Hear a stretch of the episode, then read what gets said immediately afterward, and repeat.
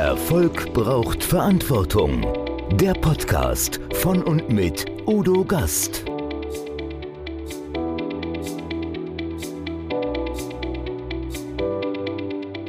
Podcast Folge 87. Dr. Gudrun Fei. Überzeugen ohne Sachargumente. Wertschätzende Rhetorik, ja, das wünschen wir uns nur allzu oft von unseren Gesprächspartnern. Wie das geht?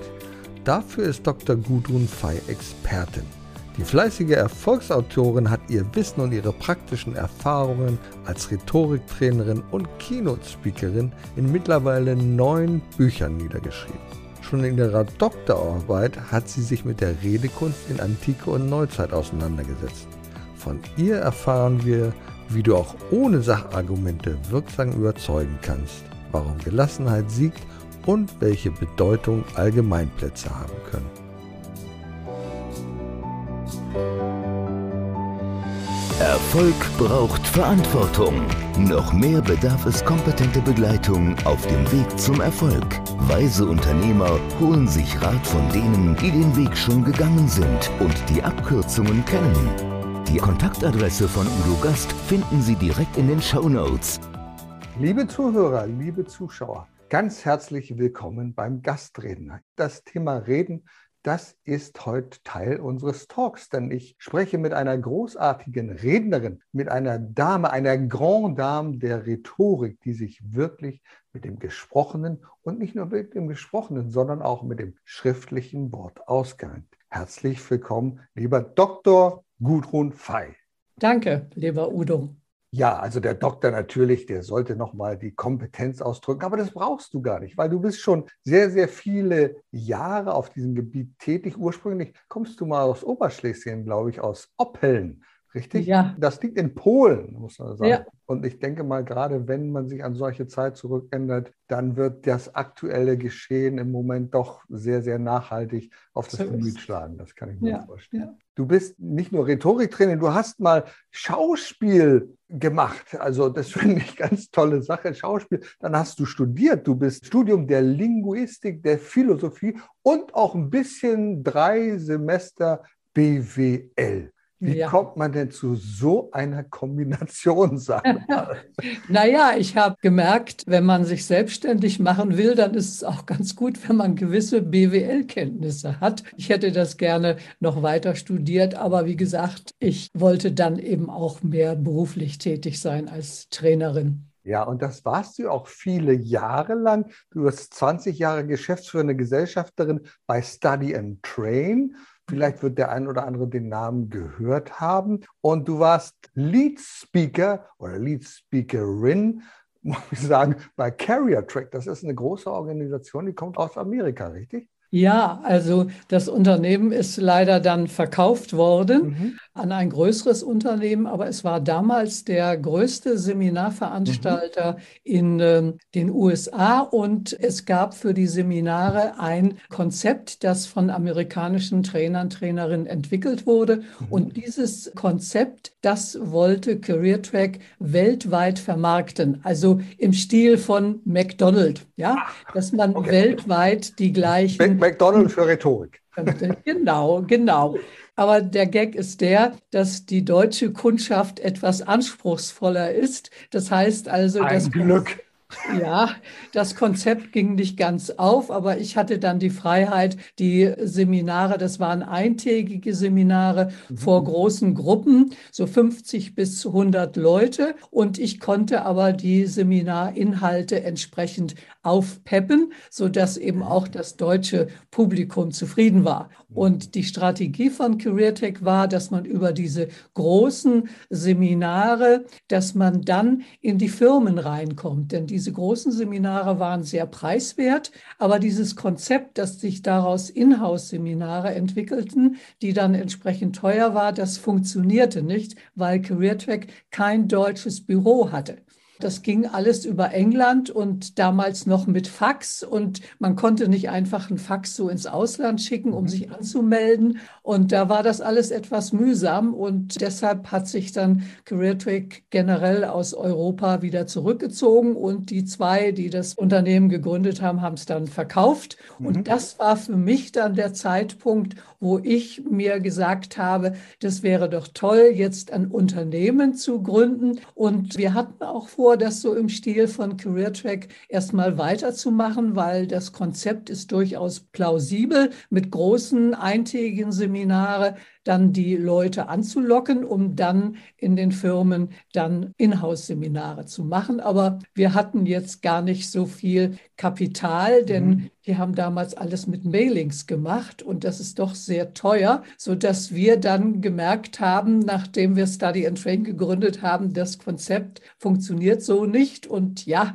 der Weg ja. zum Erfolg ist eben kein Lift, sondern eine Treppe. Eine dann, steinige Treppe, das kann man. Genau, genau. Und dann haben wir eben uns mühsam da auf dieser Treppe weiterentwickelt und waren dann auch sehr erfolgreich, ja. 20 Jahre lang mit meiner ältesten Tochter. Die hat wirklich BWL zu Ende studiert, hat auch eine Banklehre. Wir waren also wirklich ein mhm. Dream Team. Und meine Tochter wollte sich aber dann anders orientieren. Und dann haben wir gesagt, okay, dann verkaufen wir Study and Train und, und konnten das auch verkaufen. Genau. Und liebe Gudrun, der Bedarf ist ja da. Wir würden uns manchmal wünschen, dass der eine oder andere, die eine oder andere Führungskraft ein bisschen mehr rhetorische Fähigkeiten braucht. Das fängt schon mit der Wertschätzung an. Das ist ja auch ein Thema bei dir. Aber du hast ja mal ganz früher bei den alten Griechen angefangen. In deiner Dissertation geht es um Aristoteles. Ja, jetzt sagt man ganz ehrlich. Also haben diese alten Knacker überhaupt noch was zu suchen in der Rhetorik? Hat das noch Relevanz?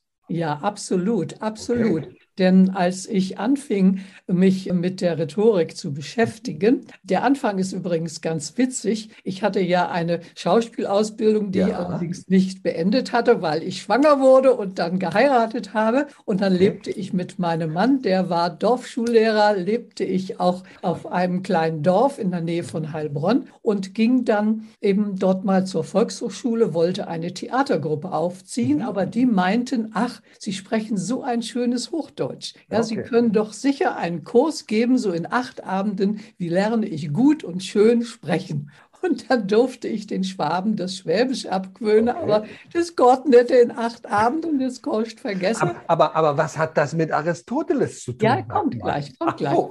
Und die Leute wollten dann nicht nur Ausspracheübungen machen, sondern sie wollten auch lernen, frei zu reden. Hm. Und dann habe ich mir Bücher gekauft. Und damals waren die Bücher, also das war einfach nicht mein Stil. Irgendwie mhm. waren die vielleicht doch noch im Zuge des Dritten Reiches also es waren auch teilweise die gleichen Leute, die im mhm. Dritten Reich schon Rhetorik unterrichtet haben. Also das war einfach nichts. Und die in den Büchern wurden aber immer Aristoteles und Platon und Cicero zitiert. Mhm. Und dann habe ich mir gesagt, na ja, die gibt es ja auch übersetzt. Damals konnte ich noch kein Latein und Altgriechisch. Mhm. Und dann habe ich mir die Bücher besorgt und dann war das ein richtiges Aha-Erlebnis, dass ich gesagt habe, Mensch, die alten Griechen, die waren wirklich schlau. Die haben das Wesentliche der Rhetorik erkannt. Nicht zum Beispiel, dass eben die Rhetorik gar nicht die Kunst ist, andere Menschen zu überzeugen. Das denkt man nur immer, sondern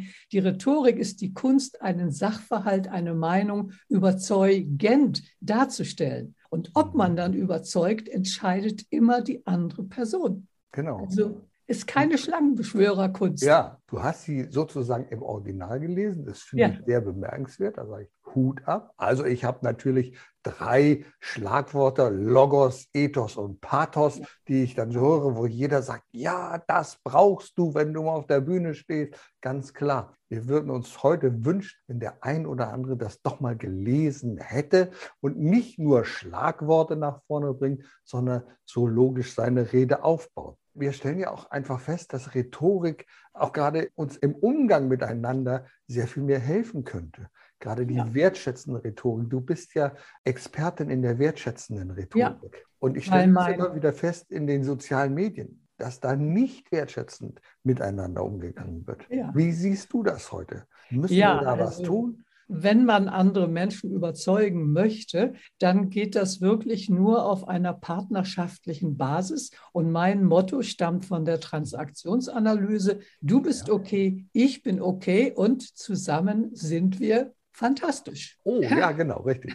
Ne, das heißt also, ich muss, damit ich mit mir andere Menschen auch zuhören, erstmal auch die Meinung akzeptieren. Das heißt nicht, sage ich mal so, verstehen, nicht unbedingt akzeptieren, mhm. aber dass man überhaupt erstmal zuhört und dann gegebenenfalls auch durch Fragen jemanden zu einer anderen Meinung führt. Also es sind nicht immer die Argumente. Das war ja das, was Sokrates erkannt hat. Mhm. Sokrates hat ja seine Mitbürger von Athen, die hat er ja meistens durch Fragen zu seiner Überzeugung hingeführt. Also Sokrates war schon sehr raffiniert in dieser Beziehung, aber das ist wichtig, dass das als Basis vorhanden ist. Und wenn einer den anderen für blöd hält oder auch die Meinung für blöd hält, dann kann man auch nicht erwarten, dass man diesen Menschen dann überzeugen kann. Du bist ja eine ganz fleißige Autorin, das weiß ich. Also neun, neun Titel von dir kenne ich. Eins davon ist dieses Buch, Überzeugen ohne Sachargumente. Und ich habe da mit großem Interesse drin gelesen, weil es sind sehr, sehr viele wertvolle Tipps da drin. So gewinnen Sie andere für Ihre Meinung. Nimm uns doch mal mit auf eine ganz kurze kleine Reise. Was heißt denn das Überzeugen ohne Sachargument? Normalerweise werden in so Talkshows die Leute immer totgeschlagen mit irgendwelchen Argumenten. Und du sagst, es geht auch ganz anders. Wie geht's denn? Ja, das ist etwas, was bereits die Sophisten erkannt haben. Okay. Dass eben, Hilf mal unseren äh, Zuhörern, nicht jeder weiß, was Sophisten sind. Was sind die Sophisten? Das sind die Weisheitslehrer im antiken Griechenland. okay, wunderbar. Also Kollegen von Sokrates. Mhm. Und die haben eben gemerkt, dass man nicht nur mit Sachargumenten überzeugt, sondern mit sogenannten Topoi. Topoi sind so das ich auch allgemein, allgemeine Gesichtspunkte. Mhm. Wir kennen solche Sprüche, nennen wir es meistens nicht. Eine Schwalbe macht noch keinen Sommer, viele mhm. Köche verderben den Brei. Und äh, solche Sprüche, die findet man meistens nicht so prickelnd und gar mhm. nicht so überzeugend. Das stimmt aber nicht. Denn mit solchen Topoi kann man wirklich plausibel argumentieren, denn man kann sie sehr schlecht entkräften. Man kann sie angreifen, aber man kann sie nicht entkräften. Und das ist die Macht dieser Topoi. Und Konrad Adenauer hat beispielsweise einen, also der Singular heißt dann Topos, mhm. einen Topos geprägt, der heißt, Kinder bekommen die Leute immer. Dieser Aber nichts dagegen zu setzen. Ja, ja, und dieser mhm. Spruch hat dazu mhm. geführt, dass man die Rentenversicherung umgemodelt hat zu einem Generationenvertrag. Ja, vorher wurden die Beiträge für die Rentenversicherung angelegt wie heute die Lebensversicherungsbeiträge. Und Adenauer hat eben erkannt, ja, die Jungen, die zahlen immer für die Älteren ein. Also brauchen wir in der Rentenversicherung gar keine Rücklagen. Denn Kinder kriegen die Leute immer. Und mhm. das Dumme ist, Adenauer hat ja damals recht gehabt, aber die Leute kriegen nicht mehr so viele Kinder. Und ja. deshalb ist jetzt dieses System eben nicht mehr so gut, wie es zu Zeiten Adenauers gewesen ist. Ja, also die Generationspyramide, die wir nochmal kennengelernt haben, so ja. ist jetzt mittlerweile zu einem Döner geworden, wo wir sagen, ja. oh, da fehlt uns auch irgendwo der Mittelbauch. Ne? Das ist ganz klar. Ja, und deshalb nicht solche Topoi, die verkünden nicht absolute Wahrheiten, aber sie wirken plausibel. Ja, oder Topos von Gorbatschow. Also es gibt auch moderne Topoi, der hat mal gesagt, wer zu spät kommt, den bestraft das Leben. Ja, und dann nicken alle mit dem Kopf. Und so kann man auch selbst jetzt Topoi kreieren. Das geht auch. Also da muss man nur mal auf der Lauer liegen und dann entdeckt man in vielen Reden Sprüche, die eben diesen Plausibilitätscharakter mhm. haben. In deinem Buch gibt es ja ganz viele Facetten. Eine Facette ist auch, ich weiß nicht, ob sie nur in diesem Buch drin ist, aber Umgang mit schwierigen Situationen, schwierigen Gesprächssituationen. Wie macht man das? Hast du aus deinem persönlichen Erleben da Beispiele, wie du mal in eine Situation gekommen bist, wo du gesagt hast, oh, oh, oh, hier muss ich jetzt aber aufpassen, argumentativ oder rhetorisch? Oder gibt es da etwas, was du so kennst aus deinem eigenen Erleben? Ja, Also damals, als ich anfing mit den Rhetorik oder als ich bei der Volkshochschule in Heilbronn war, da wurde ich ja gefragt, ob ich solche Sprecherziehungskurse nicht gut und schön sprechen, ob ich das machen wollte. Und das war für mich eine schwierige Situation, denn das wollte ich nicht. Ich habe als Schauspielerin Sprecherziehung und Stimmbildung habe ich gehasst. Und jetzt sollte ich da einen ganzen Kurs machen. Okay. Das war ich wollte ja eine Theatergruppe aufziehen und dann habe ich das gemacht, was ich heute auch noch empfehle, dass man erstmal eine Frage stellt. Also, dass man nicht das Nein äußert, sondern eine Frage stellt. Und die intelligente Frage war damals, wann wäre das denn? Mhm. Und als ich da war, war es Mai und die sagten dann ja im September. Ja, und das hieß, dass ich mich da entsprechend vorbereiten konnte. Und dann habe ich das eben übernommen. Aber wie gesagt, ich habe das ja dann später ausgeweitet. Und deshalb ist immer mein Tipp, in schwierigen Gesprächssituationen Zeit gewinnen, Zeit gewinnen, Zeit gewinnen und nicht nach einer schlagfertigen Antwort suchen, sondern lieber eine Frage stellen. Moment mal, wie war das gerade eben würden Sie mir das nochmal näher erläutern? Also einfach eine Frage stellen, um erstmal Zeit zu gewinnen, damit man dann auch wirklich eine vernünftige Antwort gibt. Verstehe ich das richtig, dass wir damit Zeit gewinnen? Das wäre ja. jetzt die entsprechende Entgegnung, die ja. ich sagen würde. Genau ja. das ist es. Darum geht es. Ja. Und du sagst, und das finde ich auch prima, schlagfertig hat ja auch wirklich etwas mit dem Begriff Schlagen zu tun. Einfach so draufzuschlagen. Und wenn ich irgendwo draufschlage, dann geht das Aggressionslevel höher und höher. Und das ist nicht gut. Und das muss jetzt nicht unbedingt sein. Gerade ich meine, lass uns ruhig diesen aktuellen Bezug herstellen. Wir beide führen dieses Interview in dem Moment, wo Millionen Menschen in der Ukraine auf der Flucht sind, wo eigentlich Argumente nicht mehr zählen gegenüber einem Staatspräsidenten Putin. Da gibt es keine Argumente mehr. Und er selber hat auch keine sachlichen Argumente. Was kann da helfen? Kann Rhetorik da noch helfen, wenn ein Präsident mit dem nächsten spricht, Macron und naja, ich meine, ich reagiere, ich reagiere mal mit einem Topos.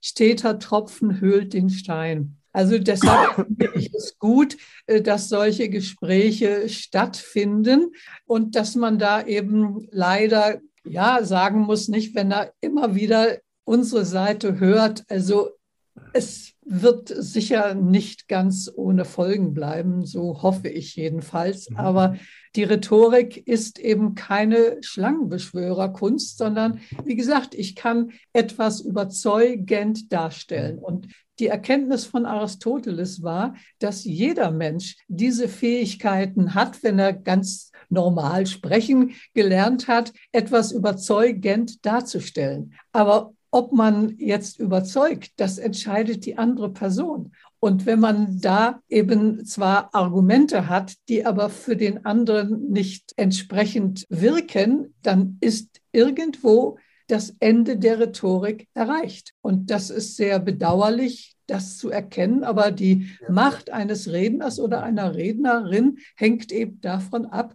ob einem zugehört wird. Und manchmal kann man das auf Messen erleben. Auf Messen werden ja inzwischen sehr viele Vorträge mhm. gehalten. Ja. Und manchmal strömen dann viele Menschen zu einem Redner oder einer Rednerin. Aber wenn die Person die Erwartungen nicht erfüllt, dann finde ich es immer ganz, ganz schlimm, mhm. wenn sich dann so die Leute leise hinausschleichen, weil es ja auch noch andere interessante Sachen auf der Messe gibt. Und das ist natürlich für einen Redner oder Rednerin sehr frustrierend, wenn es immer weniger weniger werden. Also bei mir sind es immer mehr geworden. Aber ja, das ist eben, die rednerische Macht ist begrenzt. Naja, und das haben wir ja leider auch im Laufe der Geschichte immer wieder und das gerade bei Diktatoren beobachten können, die Macht der Rhetorik des Wortes. Wenn wir im persönlichen Gespräch gegenüberstehen, dann haben wir ja oft eine überzeugende Rhetorik in einer Win-Win-Situation. Das sagst du ja auch, sagst, okay, der eine hat etwas davon, der andere hat etwas davon und dann können wir beide miteinander wunderbar argumentieren.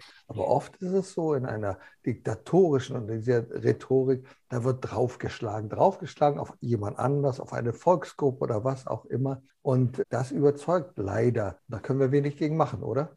Ja, es gibt aber auch ein positives Beispiel. Mhm. Die Rede von dem Präsidenten der Ukraine, Zelensky. Ja. hat die Mitglieder der EU-Vollversammlung in fünf Minuten davon überzeugt, dass man eben Waffen an die Ukraine liefert. Das war eine fünfminütige Rede von dem Zelensky. Und dann sind sie alle umgefallen. Also insofern, die Rhetorik hat Macht, aber diese Macht kann sie auch wirklich nur in einer Demokratie entfalten. Und die Rhetorik wurde ja damals in Griechenland entwickelt, als es die Demokratie gab. Und deshalb in Demokratien, da hat die Rhetorik viel mehr Macht als eben in Diktaturen. Das ist ein wunderbares Stichwort, denn ich erinnere mich sehr genau an die Rede vor kurzem jetzt von Annalena Baerbock bei der UN. Ja. Und sie hat gestartet mit einem emotionalen Einstieg, einem emotionalen Moment. Sie hat von mir berichtet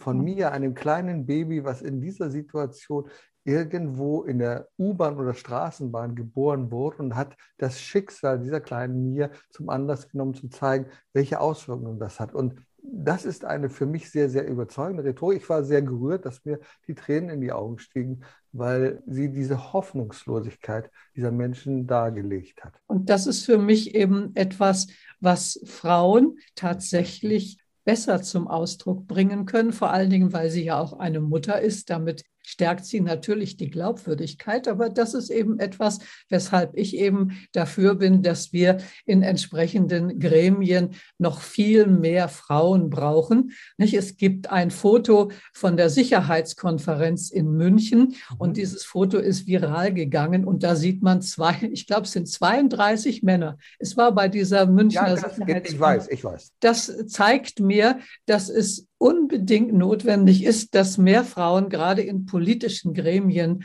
sind, weil Frauen einen anderen Blick auf die Welt haben. Und deshalb war eben die Rede von Annalena Baerbock überzeugend, weil das eine Rede war, wie sie dort noch nie ein Mann gehalten hat oder auch vielleicht nicht halten wird. Genau, das ist richtig. Und oft ist es ja so, wir geraten sehr in Rage, wenn wir mit Argumenten konfrontiert werden, mit vielleicht Halbwahrheiten, mit vielen Dingen. Und dazu hast auch du ein, du bist eine fleißige Buchautorin mit neuen Büchern. Du hast auch dazu ein Buch geschrieben, das gibt es jetzt in einer Neuauflage. Vielleicht hast du es sogar griffbereit. Da geht es nämlich um Gelassenheit. Gelassenheit siegt. Der Untertitel ist entscheidend. Genau. Mit Fragen, Vorwürfen, Ärger und Angriffen souverän umgehen. Okay. Und das ist für mich die Alternative zur Schlagfertigkeit. Mhm. Denn ich finde dieses Wort auch sehr negativ, so den anderen mit einem Schlag fertig machen. Dass der Mund tot ist, ist auch nicht nett. Und deshalb ist dann meine Empfehlung souveräne Selbstbehauptung, dass man mit kurzen Bemerkungen erstmal Zeit gewinnt und mhm. dann eben vielleicht wieder auf der Sachebene diskutiert, aber dass man nicht jetzt die Absicht hat, den anderen mundtot zu machen, denn das kann dann eine Spirale werden und am Ende siegt nicht die Person, die jetzt vom rhetorischen her besser ist, sondern es siegt die Person, die Macht hat. Ja, und deshalb kann ich gegenüber meinem Chef oder Chefin nicht schlagfertig agieren. Mhm. Ich kann es auch nicht gegenüber Kunden und vielleicht noch auf der Kollegenebene, da geht das vielleicht noch, aber auch der Kollege, den ich da mal mundtot gemacht hat, der wird mich sicher nicht lieben. Und ich meine, deine Feinde bleiben dir treu, doch deine Freunde selten. Also muss man aufpassen, gell? Das ist auch so ein Topoi, richtig? Ja, der ist von Machiavelli. Gib ja. uns doch mal ein paar praktische Tipps. Also, ich bin jetzt in so einer Diskussion. Ich bin, das muss ja nicht gerade eine Talkshow sein, ne? aber ich bin jetzt in der Diskussion. Ich bin angepiekst. Wie bleibe ich denn da gelassen? Oder wie werde ich denn wieder gelassen? Was kann ich tun? Wie gesagt, Zeit gewinnen ist okay. immer das, was man sich vornehmen sollte. Mhm ganz grundsätzlich, denn in mhm. dem Augenblick, wo die Emotionen regieren, dann landet man unter Umständen im hormonellen Nebel und ein Ausdruck von Vera Birkenbiel. Ja. Und dann kann keine Seite mehr vernünftig argumentieren. Und wenn man jetzt in der Partnerschaft anfängt zu streiten und man merkt selber, man wird emotional, man kann nicht mehr vernünftig argumentieren, dass man dann abbricht dass man abbricht und sagt, du, lass uns mal auseinandergehen, jeder soll das mal für sich überlegen. Und dann kommt man wieder zusammen, wenn sich der hormonelle Nebel wieder gelichtet hat und man sich das überlegt hat. Und das gilt auch für Besprechungen. Aus meiner Sicht werden Besprechungen zu selten unterbrochen, denn wenn man mal jetzt so in diesem fast emotionalen Nebel ist, dann will man weitermachen. Und da muss man, wenn man so eine Besprechung leitet, dann sagen, stopp, wir unterbrechen kurz mal durchlüften und alle mal rausgehen und dann können wir gerne in zehn Minuten wieder weitermachen. Und das muss man für sich akzeptieren und man weiß ja, wie schnell man jetzt emotional wird. Und deshalb ist dann die Devise Zeitgewinn, Zeitgewinn, Zeitgewinnen. Und dann kann man auch wieder miteinander vernünftig reden. Das ist ein wunderbarer Tipp, den ich relativ häufig angewendet habe im Streitgespräch meiner damals pubertierenden Tochter oder unserer ja. Töchter. Ja. Dann bist du einfach drauf und es gibt keine Argumente mehr. Und so dann sagst du einfach, weißt du was, Lass uns einfach morgen darüber sprechen. Ja. Und für mich ist immer wichtig, die Tür geöffnet zu lassen. Niemals ja. die Tür zuschlagen und das ist alles Mist, alles Blödsinn, ich will nicht mehr mit der reden. Lass uns das morgen machen. Sondern sagen, okay, vielleicht denken wir einfach beide nochmal drüber nach und sprechen ja. morgen weiter. Ja. Dann ist die Tür weiterhin geöffnet. Das ist eine wunderbare Idee. Ja, du sagst auch, dass mit deinen pubertierenden Töchtern ja. manchmal etwas schwierig war. Und genau dasselbe habe ich eben auch erfahren, dass ich manchmal wie so ein HB-Männchen da die Decke ja. hoch und dann habe ich eben erkannt, nee, man muss erst mal auseinandergehen und dann weiter sprechen. Und um Argumente anzubringen, vorzuführen, hast du ein wunderbares Bild gebracht, eine ballistische Kurve. Was hm. hat es denn mit dieser ballistischen Kurve auf sich? Ja, also da sind wir jetzt bei einem anderen Thema, mhm, nämlich genau. wie man eine Rede aufbauen ah, sollte. Ja, okay. ja, und ich finde es immer gut, wenn man eine bildliche Vorstellung von etwas mhm. hat. Und wenn man jetzt so eine ballistische Kurve nimmt, dann kommt am Anfang eben diese Kanonenkugel raus und dann macht es ein Geräusch. Das ist dann für mich so der Beginn einer Rede, dass man einen Ohrenöffner, einen Icebreaker bringt, damit man überhaupt erstmal die Aufmerksamkeit hat. Und dann steigt äh, die ballistische Kurve langsam an und dann kommt das stärkste Argument am Höhepunkt dieser ballistischen Kurve. Ja, und irgendwann schlägt halt die Kugel ein und dann gibt es nochmal ein Geräusch und das ist dann ein fulminanter Schlusssatz, ein Appell, eine Aufforderung. Und damit hat man in einer Rede diese drei Höhepunkte in einer bildlichen Darstellung. Das ist nicht etwas, was ich auch anwenden kann in einer Diskussion, wenn ich mit Mitarbeitern zugange bin. Gehst natürlich, natürlich. Ja? Mhm. Natürlich kann man ein Gespräch auch entsprechend aufbauen, dass man zuerst einmal etwas sagt, was den anderen zum Zuhören bringt. Dann kommen die Argumente und die emotionalen Argumente sind manchmal die stärkeren. Die kann man so mhm. als Höhepunkt nehmen, wenn man seine Sachargumente vorgebracht hat und dann am Ende natürlich nochmal eine entsprechende Aufforderung. Du bist ja in deiner Bildersprache sehr kreativ. Deswegen gibt es auch eine Tasse bei dir. Das ist eine Feitasse. Also das ist ja eine Jakobstasche, aber du hast eine Feitasse. Das fand ich ein schönes Bild. Klär uns doch mal auf, was hat es mit der Feitasse von Gudrun Fei auf sich? Naja, wenn man vor der Tasse steht, dann sieht man den Henkel rechts. Mein Gegenüber sieht aber den Henkel links. Und wenn einer von der Seite kommt, dann sieht die Person überhaupt keinen Henkel.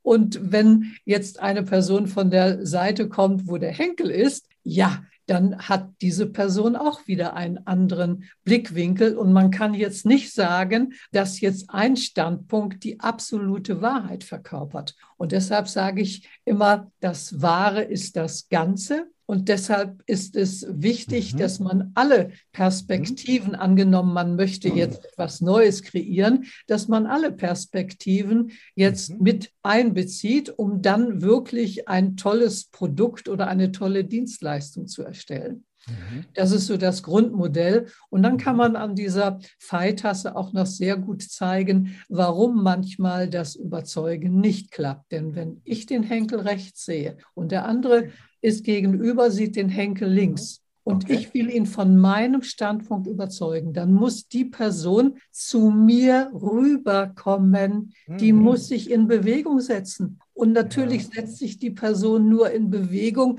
wenn ich ihr Vorteile, Nutzen verspreche. Mhm. Und das kann man nicht immer. Und deshalb bleibt die Person da auf ihrem Standpunkt stehen.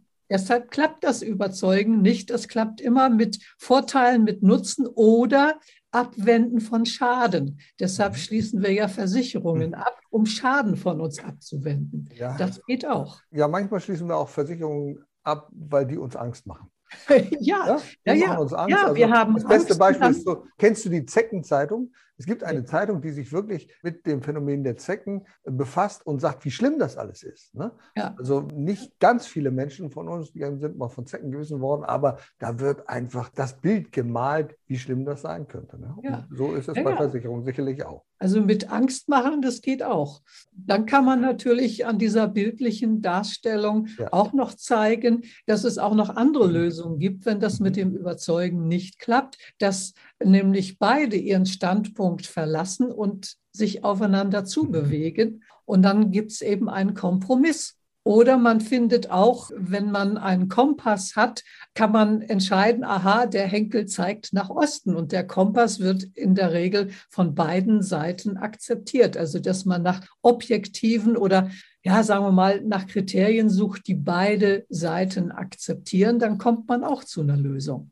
Und das ist dann die Akzeptanzlösung. Ah ja, genau. Und da habe ich auch noch ein paar Begriffe gelesen. Akzeptanz, Konsens, Interessenausgleich, also praktisch eine Win-Win-Situation, Überzeugung. Und das sind die Inhalte oder das, was diese Tasse auch umgibt, richtig? Ja, ja. Ah, Weil hinter den Standpunkten stehen Interessen. Das heißt, der andere, der vertritt jetzt den Standpunkt nicht einfach, um mich zu ärgern, sondern weil er eben bestimmte Interessen hat.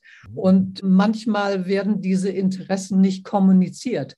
Und dann muss man manchmal durch Fragen versuchen, das Interesse auszuloten, beispielsweise mit hypothetischen Fragen, nicht?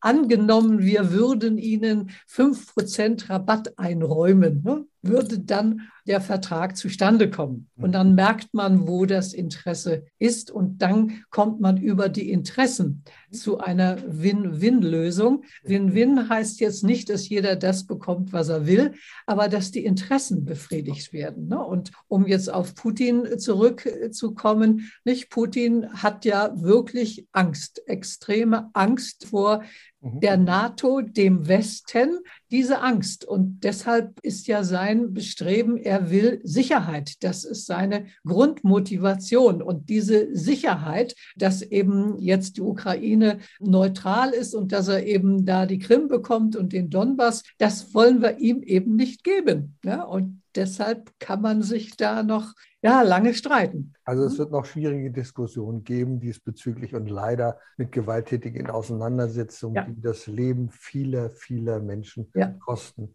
Das ist etwas, was es eigentlich Es gar nicht ist- geben darf ist- in unserem Jahrhundert, aber leider erleben wir es. Nochmal zu deiner Tätigkeit als Buchautorin. Wie gesagt, neun Bücher. Woran arbeitest du aktuell? Und gibt es noch andere Sachen, wo du sagst, ja, das liegt mir am Herzen in diesen Büchern? Also es ist so, dass mein Anliegen eher ist, die Inhalte dieser Bücher in Form von Videos nochmal Ah, zu okay. aktualisieren. Ja. Denn äh, wie man gelesen gehört hat, der Buchverkauf geht eben extrem zurück, auch weil natürlich viele Trainer, Trainerinnen entsprechend den Empfehlungen der Berater und Coaches Bücher schreiben.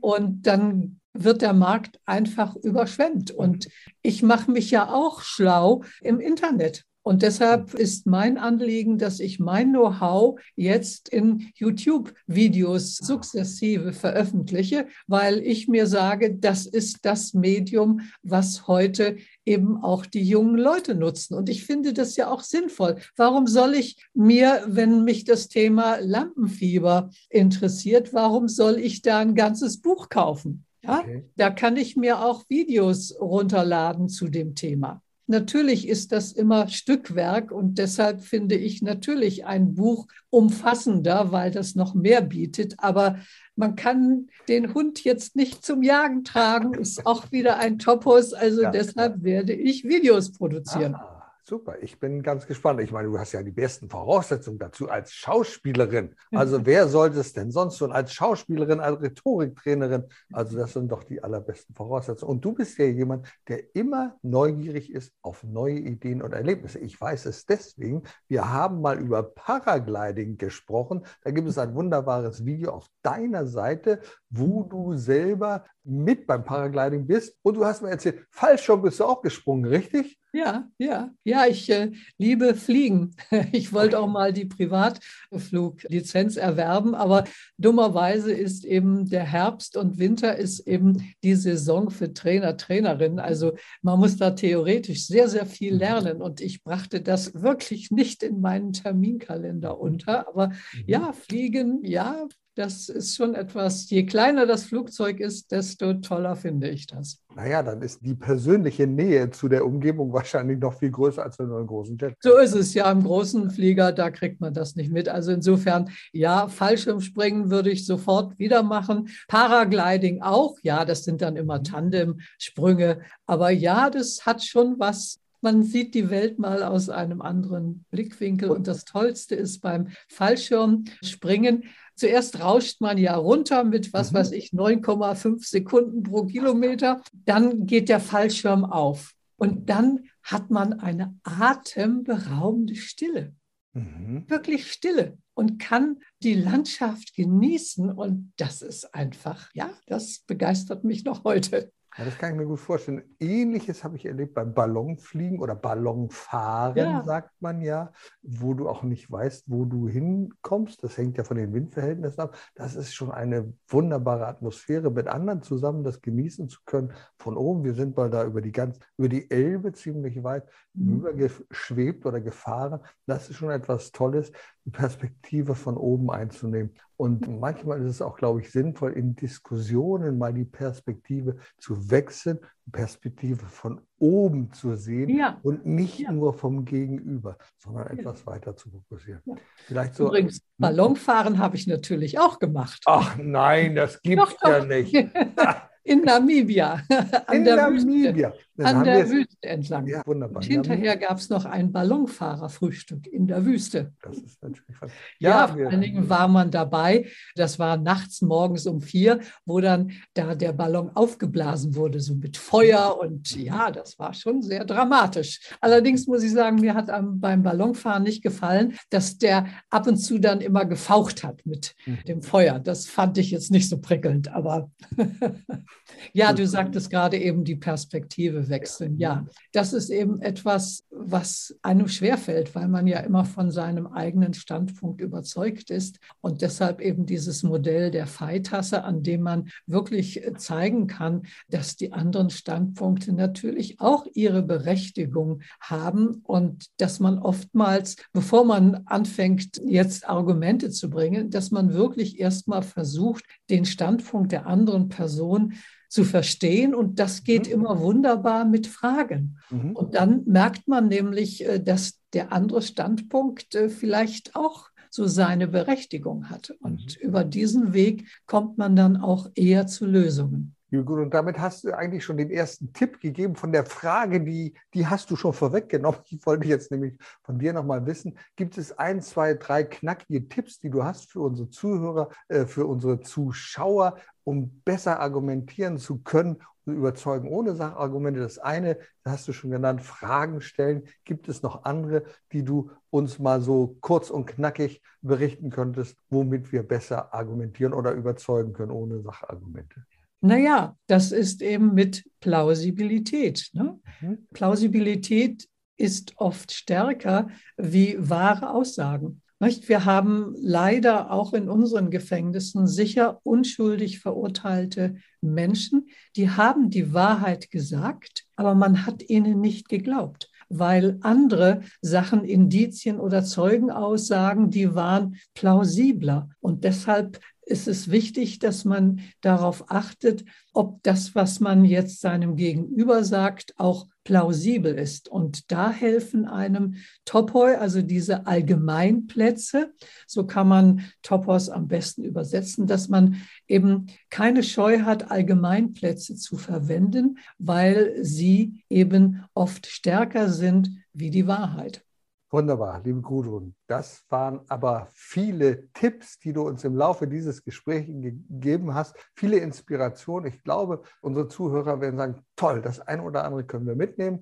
Wenn man von dir mehr wissen und lesen will, googelt man deinen Namen, Dr. Gudrun Fey, dann kommt man auf deine Webseite, dann findet man die ganzen Bücher, bei Amazon findet man sie und kann also jede Menge von dir hören von dir lesen und du unterstützt ja Menschen auch persönlich, glaube ich, wenn der eine oder andere sagt, oh Mensch, also da hätte ich jetzt gerne mal so ein Praxistraining, dann machst du das ja auch. Du ja. bringst ja auch Menschen bei, wie sie überzeugend auf der Bühne sein können, wie sie überzeugend sein können in ihrem eigenen Unternehmen und so etwas. Ja. Liebe Gudrun, ich danke dir sehr herzlich für deine Zeit für die wertvollen Tipps, die du uns gegeben hast. Jawohl, und ich danke dir, lieber Udo, dass du mir so schöne Fragen gestellt hast. Dankeschön. Sehr gerne. Erfolg braucht Verantwortung. Der Podcast von und mit Udo Gast. Sie brauchen einen echten Mutmacher und erfahrenen Business Coach, der mithilft, Ihr Unternehmen sicher und wirksam nach vorne zu bringen? Und das auch in Krisenzeiten? Dann schreiben Sie jetzt an Udo Gast. Aktuell gibt es noch einen freien Platz. Die Kontaktdaten finden Sie in den Show Notes.